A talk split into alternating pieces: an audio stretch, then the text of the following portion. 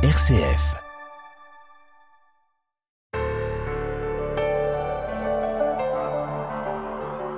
Donc tu es roi. Dans la fable de La Fontaine bien connue, les grenouilles demandent un roi. Jupin, alias Jupiter, leur en donne un très débonnaire. Mais elles le trouvent trop calme, justement. Elles en réclament un autre qui se remue davantage. On leur envoie alors une grue qui les croque, les tue et les gobe à son plaisir. Et bien sûr, les grenouilles se plaignent sur le champ d'être ainsi maltraitées. Mais on leur répond qu'elles ont eu tort de ne pas se contenter de ce qu'elles avaient, et qu'à chercher mieux, on risque toujours de trouver pire. La leçon de la fable est claire.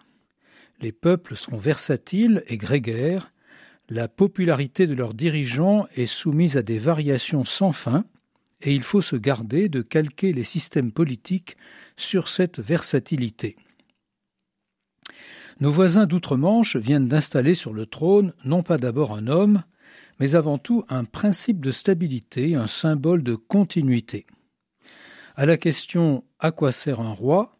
quelqu'un aurait répondu À éviter que le gouvernement ne se prenne pour le roi. Sage réponse qui met à leur place l'un et l'autre. Le roi n'est pas là pour exercer un pouvoir, mais seulement pour symboliser une continuité.